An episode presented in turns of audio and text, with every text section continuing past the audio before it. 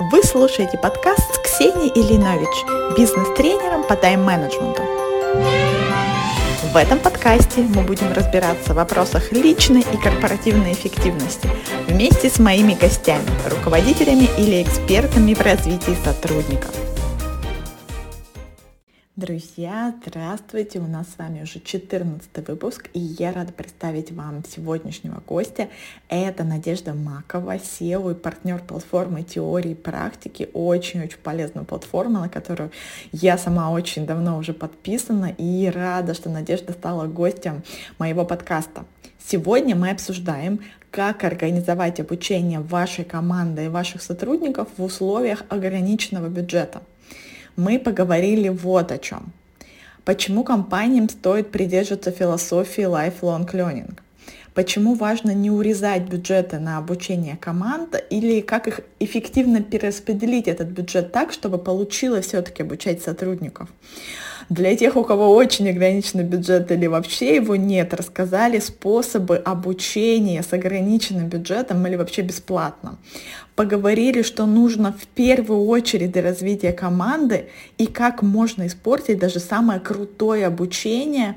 И обсудили тренды, что будет с корпоративным обучением в этом году. Поехали!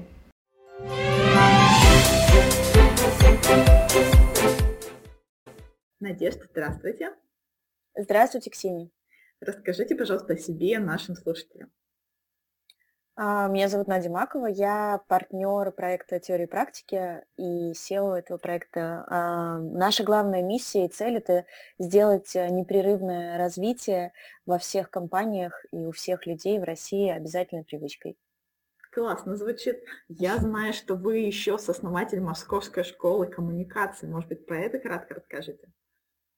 Ну, это, это уже такая э, закрытая история, то есть э, в 2018 году э, по приглашению партнеров-учредителей а, университета ЮЮ я учредила школу, основала школу коммуникации МАКС, и было очень приятно, что а, в 2019 году в июле первые дипломированные ивент-продюсеры, репутационные менеджеры и диджитал-маркетологи появились э, в России, э, легализовали свою профессию.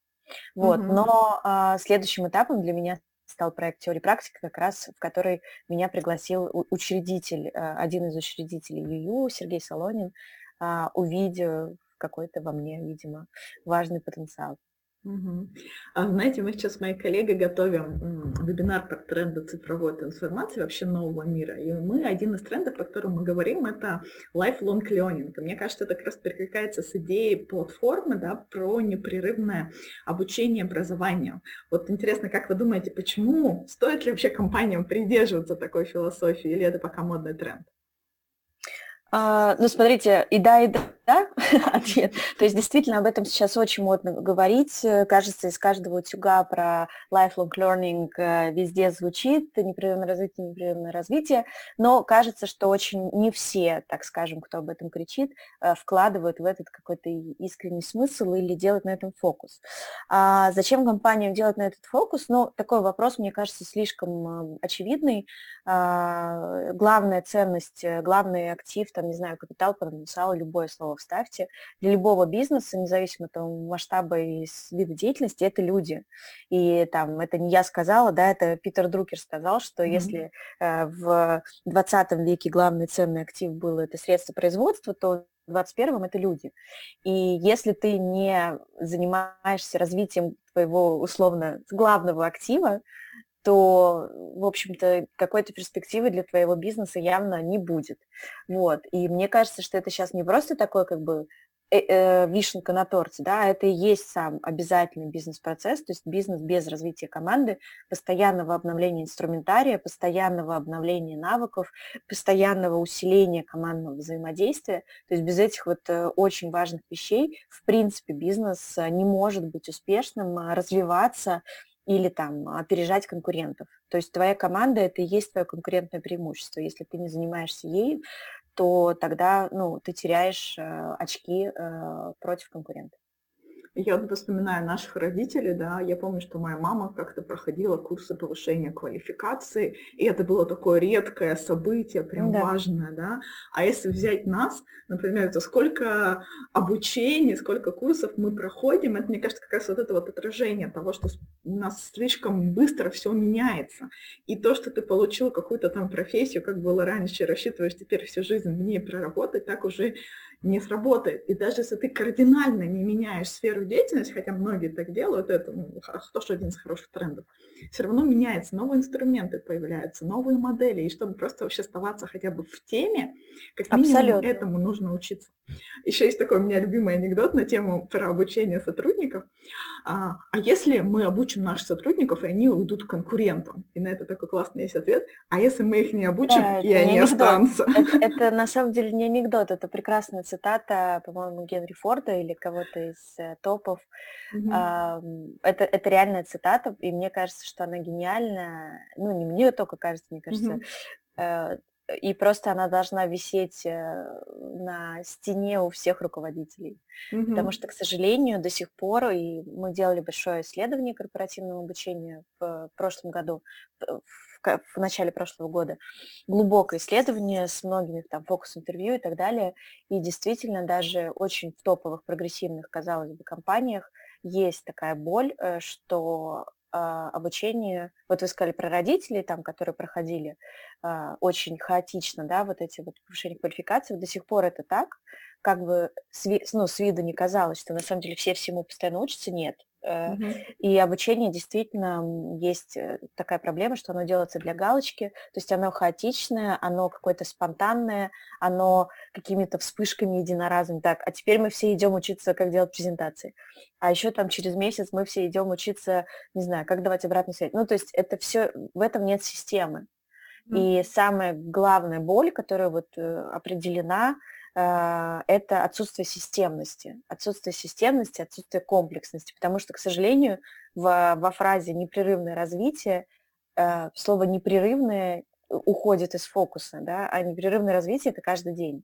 Угу. Вот, поэтому в этом смысле, конечно, нам еще нашим компаниям и нашему бизнесу еще работать и работать в этом направлении. И это здорово, потому что нам есть чем им помочь. Угу. Слушайте, мне кажется, еще одна боль, помимо того отсутствия системности, это последнее время, да, вообще урезание бюджетов. Особенно это проявилось в прошлом году. И как раз о чем мы хотели такой фокус сделать сегодняшнего нашего подкаста. Давайте поговорим, что делать компаниям, которые, в общем-то, а, рады бы придерживаться э, да. философии, но с бюджетами проблемы. Какие есть способы, на что обратить внимание? Ну, мне тоже кажется, что это вопрос, на который уже есть очень много ответа, а, ответов и очень конкретных инструментов. А, во-первых, по поводу урезания бюджета я хотела такую ремарку сделать, что а, не обязательно, ну, то есть есть э, урезать бюджет, это не равно урезать количество образовательных активностей. Просто mm-hmm. его можно перераспределять, то есть можно наконец-то, это тот самый момент, когда можно остановиться, посмотреть на эффективность каждого там, э, каждой активности, которую вы выбираете и которую вы заказываете для своих сотрудников, посмотреть, а действительно ли стоят столько э, эти прекрасные распиаренные эксперты, действительно ли они эксперты, действительно ли нужно там за одну сессию с ними платить миллион рублей, или можно на этот миллион рублей сделать э, трехмесячный просветительский марафон, в который вовлечется вся там пятитысячная аудитория компании. Mm-hmm. То есть на самом деле это такой очень важный момент про урезание бюджетов. Это скорее про адекватность э, вообще их э, распределение, да, то есть когда у тебя много бюджета, ты, в принципе, можешь тратить там особо без, без, без, э, без оглядки. Когда mm-hmm. у тебя он очень ограничен, то это тот самый момент, когда нужно провести ревизию, да, аудит. А кому мы платим, а за что, а почему, а какой мы получаем от этого эффект. Mm-hmm. Если говорить вообще, когда ситуация, да, что полный фриз на бюджет, то существует достаточно большое количество простых инструментов, может быть, даже банальных, да, которым, к сожалению, все равно не пользуются. Да? Для меня это большая загадка. Например, э, самый понятный – это knowledge sharing. Да? То есть это история, когда всегда в компании есть более опытные экспертные сотрудники, И почему бы вам не сделать те же самые вебинары образовательные, только в качестве преподавателей, позвать ваших сотрудников, сделать это в Zoom бесплатно угу. со всех сторон, то есть ноль бюджета, да, при этом вы как бы и поглаживание происходит вот этого экспертного сотрудника, потому что для него это ну, так скажем, минута славы, да, для него это его признание экспертизы, это нематериальная мотивация, это важно. Для коллег это возможность получить интересные новые знания от своего коллеги вместе скрепить, ну, как бы еще командное взаимодействие. Mm-hmm. А, второй момент – это про просвещение, да, то есть что обучение, вот почему-то всегда это образование, это курсы, вот это вот срочно, там, гранит науки. На самом деле развитие, в слове непрерывное развитие есть слово развитие. развитие – это просветительская какая-то, может быть, деятельность, например, а, совместный просмотр фильма, документального фильма, не знаю, художественного, неважно.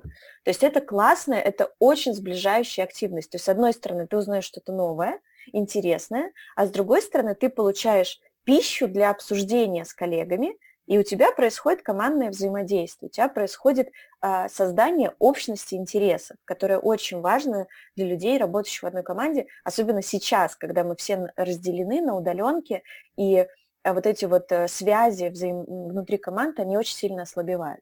Соответственно, это может быть просмотр фильма или прочтение книги, это может быть книжный клуб. Классная, старая, там, древняя история, которая работает, она, она обалденная.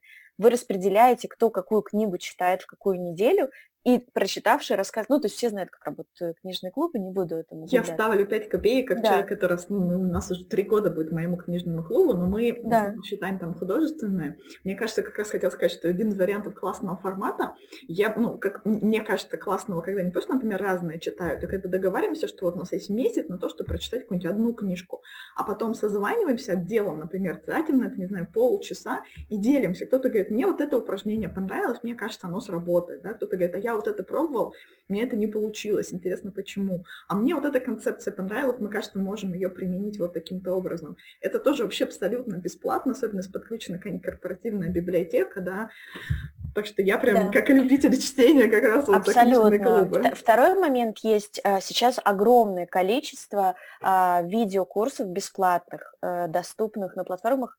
Здесь очень важно сказать, что их эффективность, безусловно, в десятки раз ниже, чем а, эффективность live-курсов, а, и не нужно заниматься подменой понятий и считать, что если ты посмотрел 4 видео, записанных про креативность, ты стал очень креативным. Нет.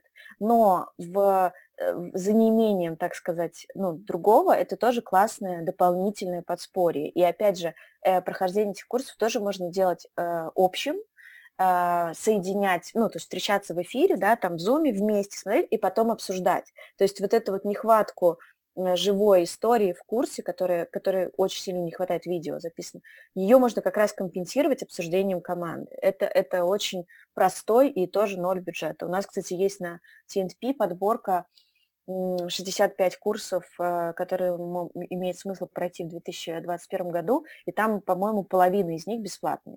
Угу. Ну, есть... А Надежда, давайте так сделаем. Кто ставит тогда комментарии под нашим подкастом, мы как раз ссылочку на эту вашу подборку отправим. Да, тем, с удовольствием она открыта. Да, Мне, мне самой стало интересно. Я, кстати, хочу добавить, что как минимум два есть ресурса, которые я сама использую и знаю. Наверное, вы тоже про них знаете. Но это классика, жа, классика Курсера, конечно. Курсера, да. конечно, да. И сейчас, например, есть платформа «Открытое образование». Там, кстати, да? мой курс как раз в феврале стартует по личной эффективности. И мы тоже думаем о том, как, например, сделать эффективным, как создать, может быть, какую-то группу поддержки, в том числе какой-то чат, где вы просто рассказываете, что я посмотрел там вот это, да, выводы какие-то. То есть вот это то, что тоже помогает создать инфраструктуру, чтобы более эффективно проходить даже такие бесплатные какие-то видеокурсы. Да, абсолютно. Потом, а, ну, еще там простое, простая история безбюджетного развития – это ну, когда оно не, не супер, когда есть хоть немножечко маленький бюджет, это когда, например, делегируется из команды один человек на какой-то важный курс, да, но потом он обязательно собирает команду и рассказывает основные свои инсайты, делится какой-то материалами. Это тоже очень важная вещь, на которую у всех почему-то, у многих не доходят руки, очень зря, потому что это тот самый knowledge sharing, который очень важен. Даже не суть в том, как он расскажет это, но вот это вот, а, опять же, общность интересов, общность э, и знаний, это очень помогает укрепить команду. команду. Я прям этот пример вспомнил, что я когда еще в Марсе работала, у меня как раз было два таких кейса, когда меня, там, условно, делегировали это дело на какую-то конференцию, и я прям скажу, что фокус меняется. Я прям уже сидела, Конечно. все тщательно записывала, конспектировала, искала спикеров, где мне взять эти презентации. Да, да, здесь абсолютно вин-вин со всех сторон. Да, потому что я понимала, что мне нужно будет ребятам потом про это рассказать, причем я, например, была целый день, а мне надо рассказать это за час, поэтому надо угу. выбрать все самое интересное, как бы часть работы уже самой проделать. Так что, ну, могу сказать, это, во-первых, действительно нематериальная а, мотивация, да, когда тебя отправили на какое-то там классное мероприятие, на которое там не весь отдел идет, а тебя отправили. И это дополнительное развитие для этого человека, да, как бы упаковать это все, рассказать потом другим. Так что тоже классный вообще способ Если, если резюмировать по этой теме, да, без бюджетного обучения и что э, главная отмазка, там, мы сейчас не занимаемся развитием команды, потому что у нас нет денег, это ужасная отмазка, это неправильно, но если резюмировать, главное, э, что нужно для безбюджетного обучения, это желание руководителя команды, желание, uh-huh. да, то есть искреннее желание и, и, и вера в то, что это важно, а это очень важно. И условно это должно быть на регулярной основе, ну то есть у вас же есть какие-то планерки, да, там или рабочие встречи, также ну, оформите это в формате рабочей встречи два часа в неделю, каждую неделю, там, не знаю, полтора часа в неделю, в пятницу, во второй половине дня, когда уже все более-менее расслаблены. И каждую из этих недель делайте разный формат. Там, в какую-то неделю это книга, в какую-то неделю это рассказ о какой-то конференции, в какую-то неделю это совместный видео, э, курс. Ну, то есть э, это 0 рублей, 0 копеек, но это принесет огромный, огромный э, бонус для команды с точки зрения ее продуктивности и эффективности, потому что люди будут ощущать себя снова командой, которая вместе совершает какое-то важное там вне рабочее действие. Поэтому я очень хочу апеллировать там к руководителям команд, если они нас будут слушать, не надо этим пренебрегать, это супер важно. Кстати, а по опыту кто обычно выступает инициатором обучения? Это руководитель или это HR, или это сотрудники? Очень сильно зависит от культуры компании, от типа компании. Угу. Очень сильно. То есть все три, э, все три а, варианта, которые вы перечислили, возможны. Да? Э, по нашему исследованию большая часть инициаторов – это руководители. Uh-huh. Потом они уже приходят в HR или в TND и там дают запрос, да, как бы HR или команда TND помогает уже подобрать под этот запрос, э, э, с кем его реализовать. А, в более, там, так скажем, бирюзовых компаниях понятно, что это сотрудники, да, инициаторы. Но в целом мне кажется, что э, если мы говорим про непрерывное развитие, то это должно быть средой, да, культурой, то есть когда ни у кого не возникает вопросов, а кто будет инициатором когда угу. это просто вот часть системы, и все абсолютно в компании всегда узнают чему-то новому. То есть когда это прям код компании. А как такую среду сформировать, где люди хотят? А мы учиться? скоро расскажем. Мы сейчас делаем э, прекраснейший курс, э, который будет бесплатный, э, который мы собираем сейчас международные практики, потому что в России нету пока э, кейсов на эту тему. Угу. Очень скрупулезно, уже много месяцев готовим. Это будет очень методически выверенный и э, полезный курс как раз про развитие образовательной среды. Э, опять же скажу, он будет, это не реклама, он будет бесплатный, mm-hmm. вот, но просто это очень важно, потому что мы сейчас столкнулись э, с тем, что это очень острая боль. Мы сейчас ре- реализуем свой IT-продукт кампус, да, который создан для а, организации процессов обучения в командах.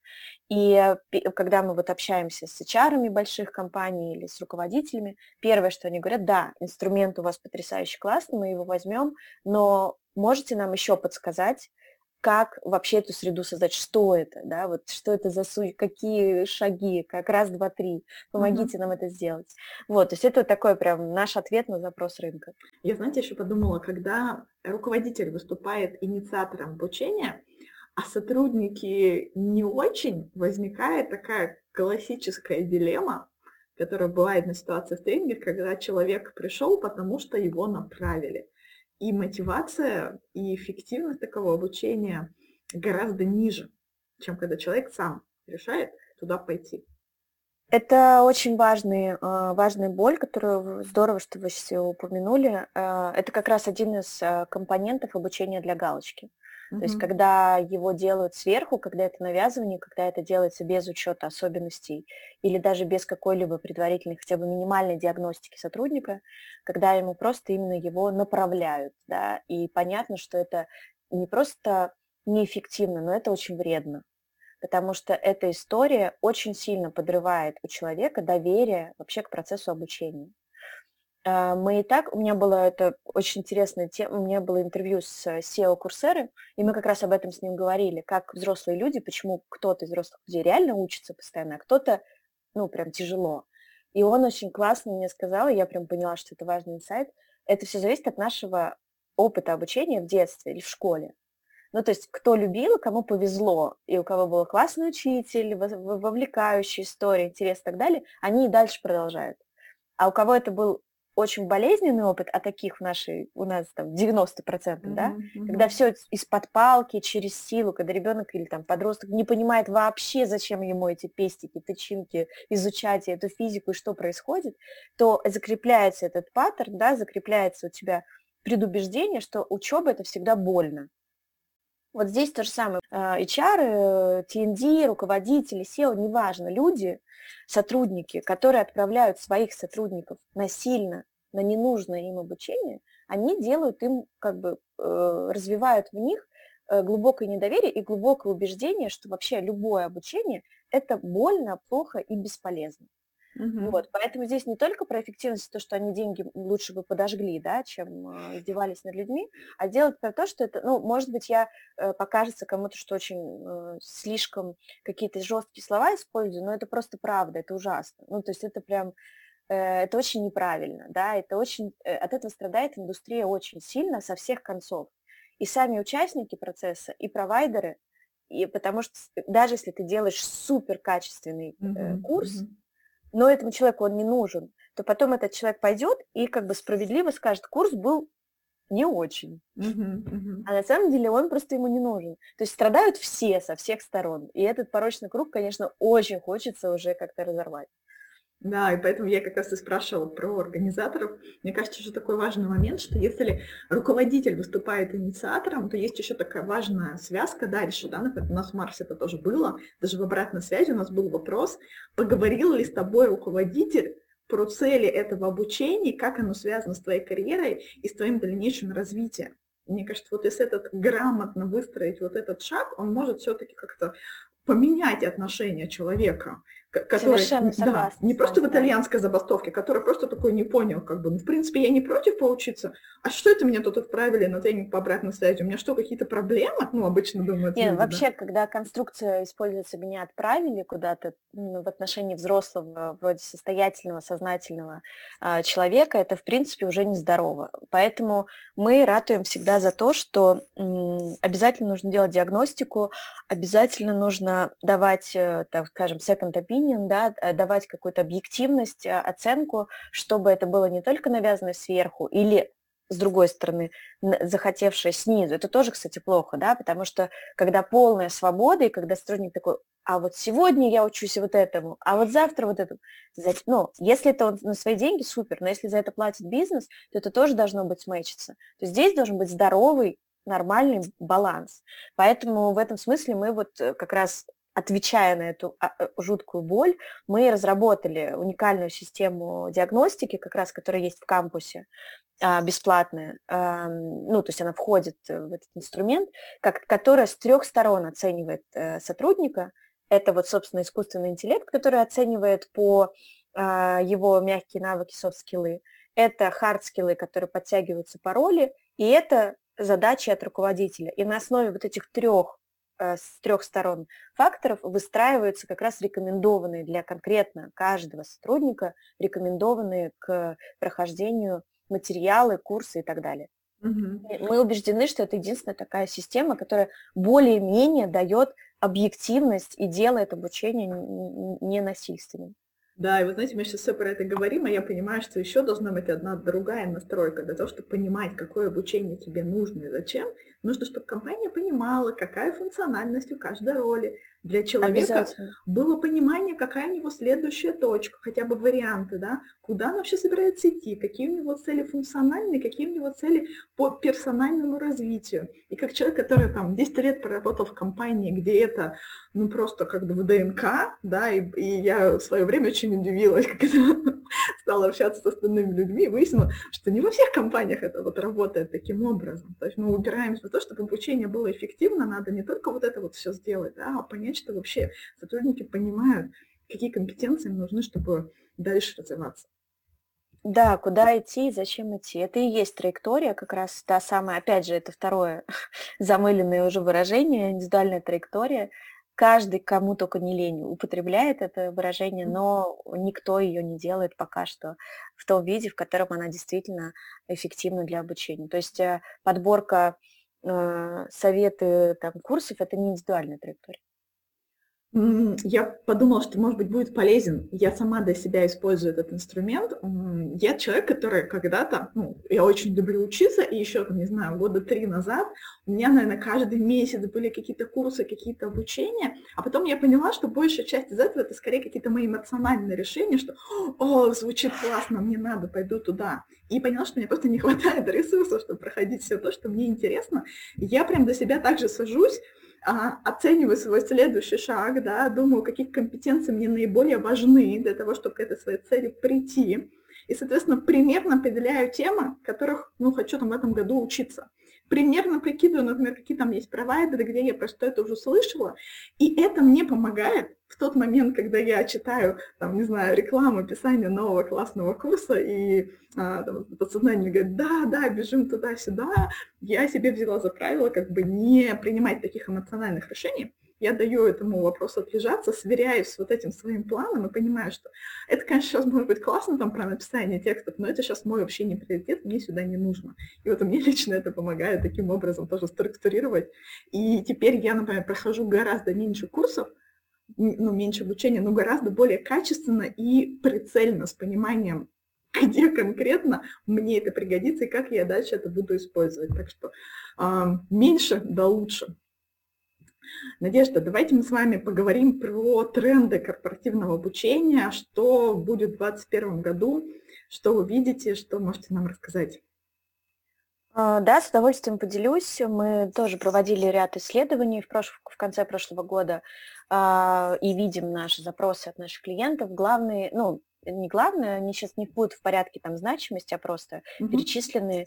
Понятно, что это тренд на технологичность, да, то есть на внедрение новых, э, на внедрение вообще каких-то IT-решений, автоматизации процессов обучения. К этому уже пришли даже не самые прогрессивные компании, это правильно, и э, особенно это важно для удаленных команд, что когда есть какое-то единое IT-пространство, где можно там, хранить базу знаний, где можно обмениваться, где можно составлять, собственно, планы а, и так далее. Вот как раз, собственно, как ответ на этот запрос у нас и есть решение кампуса, и а, это важно, потому что оно помогает за супер минимальный бюджет, там 100 рублей на человека, а, именно создать вот оболочку хотя бы, да, для старта среды образовательной, о которой мы с вами говорили. Угу. Второе, понятно, это изменение самой повестки корпоративного обучения, ну, самих тем, так скажем. Понятно, что прошлый год внес существенные коррективы в список Э, ключевых навыков необходимых.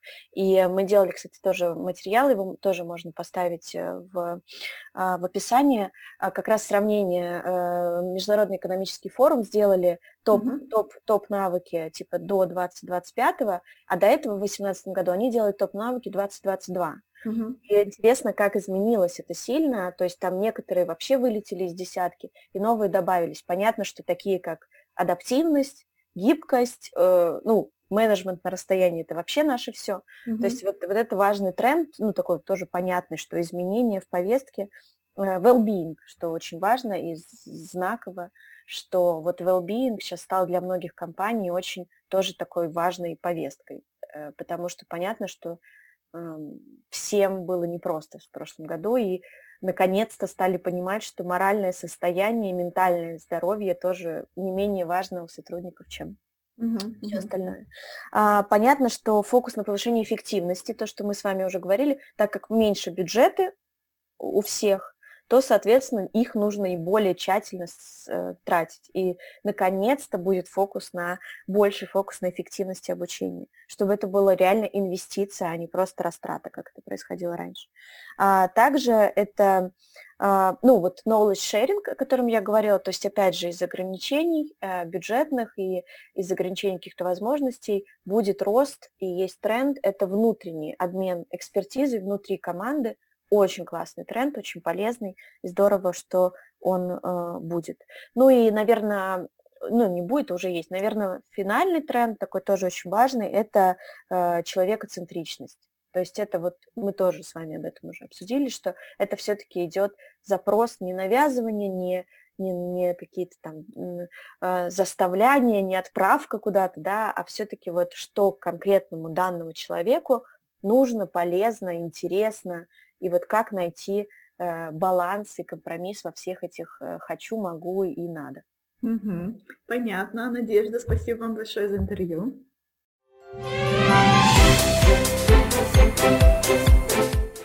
Вы только что послушали подкаст Ксении Линович. Сегодня у меня в гостях была Надежда Макова, SEO и партнер платформы теории и практики. Мы обсуждали, как организовать обучение вашей команды в условиях ограниченного бюджета. Мне понравились советы про обучение даже вообще без бюджета. Мой любимый это, конечно, книжный клуб, как любитель чтения. Еще классные советы про внутреннюю экспертизу, как организовать внутри обучения от внутренних экспертов, как сделать совместное обучение даже бесплатных курсов. Это очень актуально, даже если у вас прям много денег на тренинги. И обратите внимание, важно, чтобы сотрудников на обучение не направляли, а они сами понимали, зачем и для чего идут учиться. Добровольно-принудительное обучение создает больше проблем. Это я как и бизнес-тренер говорю, и как человек, который тоже когда-то учился. Создает больше проблем, чем пользы. И, кстати, если вам нужны материалы, о которых говорила Надежда, напишите мне, пожалуйста, в любой соцсети, либо там, где вы а, нашли ссылку на этот подкаст, и я в ответ пришлю вам подборку материалов, о которых говорила Надежда. Ну что, увидимся с вами в следующем выпуске. Пока-пока. Música